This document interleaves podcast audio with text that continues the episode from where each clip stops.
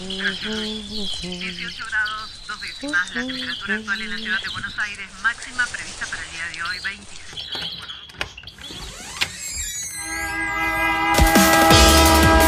No tenemos agua, se nos corta la luz, no vivimos dignamente. La ciudad, ninguna respuesta. Hubo una convocatoria. de trabajadores desocupados.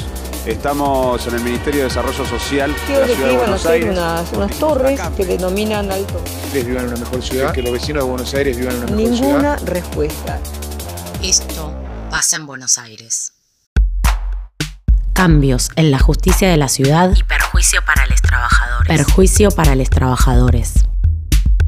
Hace algunos días, la legislatura porteña aprobó una modificación a la Ley 402. Esta modificación dispone que el Tribunal Superior de Justicia de la ciudad se constituya como tercera instancia en causas civiles, comerciales y laborales. ¿Qué implica esto? ¿Qué consecuencias trae? supone la posibilidad de revisar las sentencias de la justicia nacional por parte de la justicia de la ciudad de Buenos Aires. Ahí hay una clara colisión, digamos, de jurisdicciones porque el Tribunal Superior de Justicia de la ciudad de Buenos Aires, por ser una jurisdicción provincial de algún modo o de una ciudad autónoma, no puede arrogarse la potestad de revisar sentencias de las cámaras nacionales de apelaciones, ¿no? de los distintos fueros. Soy Matías Cremonte, vicepresidente de la Asociación Latinoamericana de Abogados Laboralistas. En concreto, más allá de la discusión sobre las competencias y la injerencia de la ciudad sobre la justicia nacional, el mayor problema es la dilación que va a suponer en todos los procesos. Pero a esto se le agrega otro problema, si se quiere ideológico o político, que es la conformación del Tribunal Superior de la Ciudad, que fue designado por el entonces intendente Macri y luego por Rodríguez Larreta, que de algún modo son jueces más afines o cercanos a la política del PRO o de Cambiemos. De hecho, digamos, una de las cosas que se plantea en los fundamentos del rechazo a esta ley es que está sancionada a la medida de las necesidades judiciales del expresidente Macri. La semana pasada, organizaciones sindicales, laborales, legisladores y legisladoras de la oposición se movilizaron en rechazo a esta ley. Bueno, esta es una concentración de sindicatos y corrientes de abogados laboralistas que vienen precisamente a rechazar la maniobra de la reta, Macri y Vidal para colonizar la justicia nacional. Pero no solo es una eh, movilización en rechazo, sino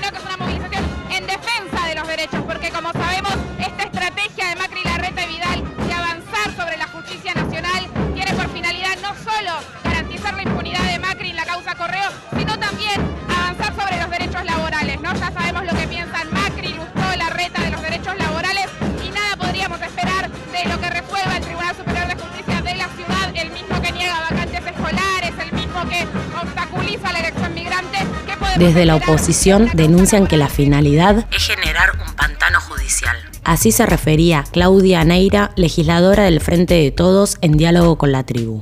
tema relevante que es un tema político que básicamente cuando uno busca la finalidad y el interés del oficialismo porteño en promover esta ley uno encuentra que son todas excusas, que eh, ellos hablan de un avance en la autonomía, cuando en definitiva acá no hay ningún avance para la autonomía, lo único que hay es la creación de, un gran pantano judicial de disputa de competencias que, y de conflicto entre, entre distintos juzgados. promete mucho tiempo de dilación para causas muy complejas y para causas que tienen a, a sectores poderosos, ¿no? Como interesados, a, a Macri, a Socma, como en la causa del correo. Otro de los aspectos que denuncian legisladores y legisladoras de la oposición es que se trata de una ley metida por la ventana y que no existió previamente un proyecto legislativo que se pusiera en debate. En realidad ni siquiera se molestaron en, en hacer un proyecto para un tema tan trascendental. Estábamos discutiendo un proyecto que se trataba de, de la digitalización de las notificaciones en los procedimientos judiciales, una cosa totalmente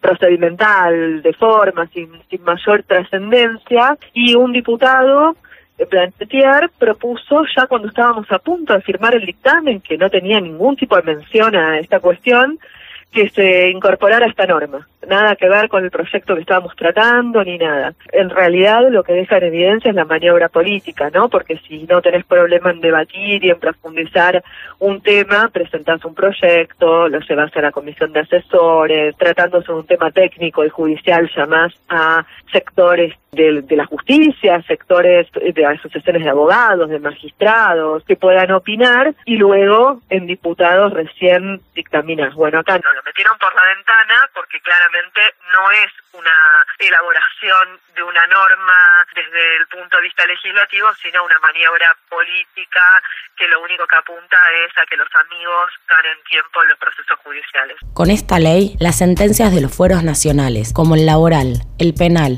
civil y comercial, pueden ser apeladas en la justicia de la ciudad. ¿Cómo afecta esto a los trabajadores? Sí, adivinaste, nos perjudica. En particular, en el fuero del trabajo supone que una sentencia que ya pasó por la primera instancia de la Justicia Nacional del Trabajo y luego por la Cámara Nacional de Apelaciones del Trabajo, se le agrega una instancia más, hoy un juicio laboral, porque la justicia laboral está en un estado crítico hace muchos años y sobre todo ahora después de la pandemia, dura no menos de cuatro o cinco años. Si a eso se le agrega una instancia más de un solo tribunal donde todas las sentencias van a de algún modo recaer, probablemente duren dos o tres años más. Es decir, el resultado de esto en términos concretos es un perjuicio gravísimo para los trabajadores y las trabajadoras que tienen que recurrir a un juicio laboral para que se reconozca un derecho y en la medida que esto va a tardar años y años, en lo que va a redundar es en la renuncia de derechos.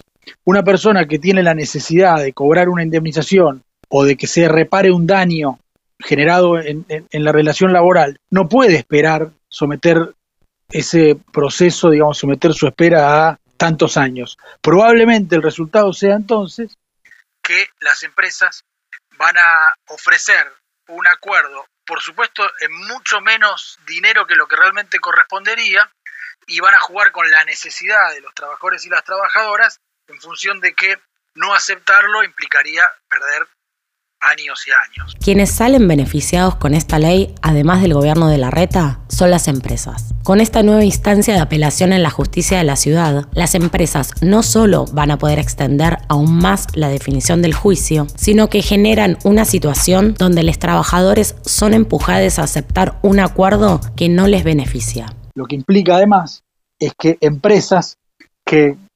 consuetudinariamente incumplen con los derechos laborales van a tener una estancia más para dilatarlo, algo que ya está ocurriendo porque hay empresas como reparto de, comidas y demás que ya están planteando la exigencia de que sean revisados. Las sentencias que son invariablemente todas en contra porque incumplen con los derechos laborales por el Tribunal Superior de Justicia de la ciudad, es decir, que viene de algún modo a ratificar algo que en los hechos ya viene siendo planteado por las empresas. Que en una situación crítica como la que vive el mercado de trabajo y una persona que muy difícilmente consiga un nuevo empleo rápidamente, lo más probable es que prefiera renunciar a sus derechos y aceptar cualquier tipo de acuerdo, condicionado por supuesto por las circunstancias y por la emergencia, y ese es el beneficio que van a obtener las empresas, que no van a ser sancionadas y que van a poder resolver sus incumplimientos con una reparación magra y que en definitiva tampoco va a, va a reparar el daño que produce todos los incumplimientos con la legislación laboral.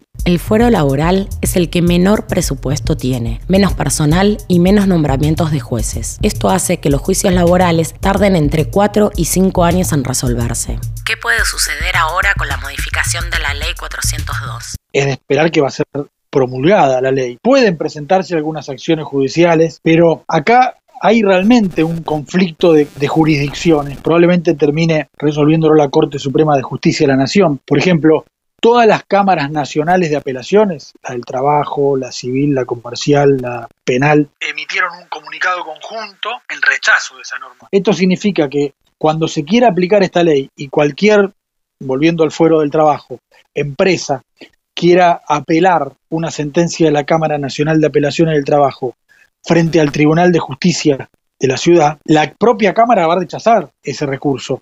Pero es muy importante que todo, todo el arco del mundo judicial está en contra. La Asociación de Magistrados, las propias cámaras de apelaciones, los sindicatos de trabajadores de la justicia, sobre todo de la justicia nacional, las asociaciones de abogados y abogadas laboralistas y muchísimos sindicatos los que se involucran en la cuestión también. Es decir, hay un repudio de todos los sectores amplísimo. Este avance sobre los derechos de los trabajadores se da en un contexto de pérdidas de fuentes laborales y de proyectos de reformas legislativas como el de eliminación de las indemnizaciones por despido.